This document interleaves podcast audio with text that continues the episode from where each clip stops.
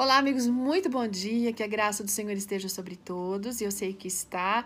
E a gente fica pedindo que o Espírito Santo nos ajude a assimilar o conteúdo desta manhã que foi encaminhado pela nossa amiga Bettina Louise Lindquist. Ela é casada, tem três filhos, dois netos e é professora.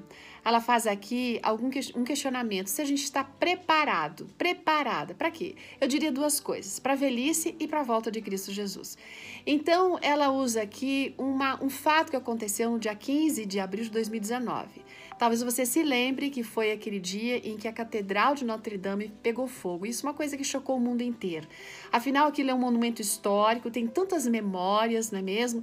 E as pessoas ficaram assim chocadas e tristes porque de repente uma memória estava sendo destruída. Né? E o que, que a gente pode aprender com esse acidente? Primeiro lugar, nós precisamos entender que a nossa vida é curta.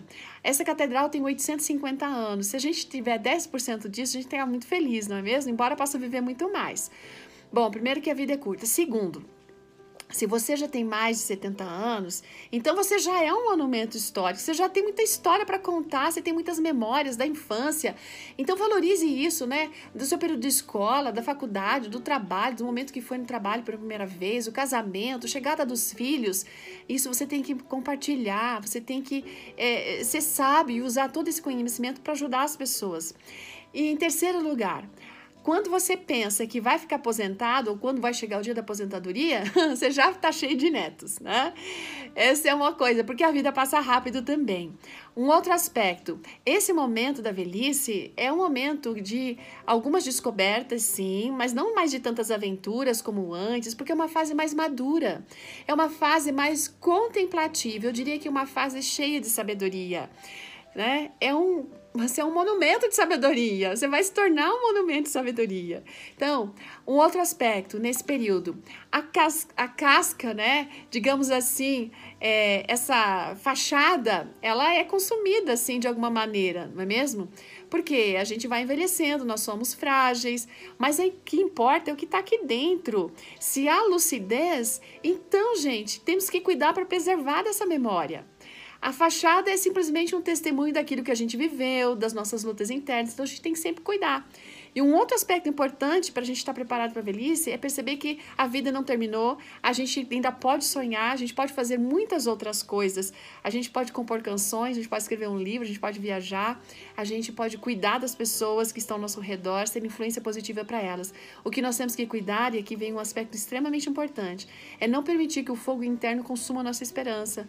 É, esse fogo pode ser por problemas é, de relacionamento, é, ansiedade, depressão, medo, certo? Vamos considerar que aqui dentro a gente tem que ter uma coluna sólida. E essa coluna emocional é extremamente importante. Então tem que cuidar disso desde agora.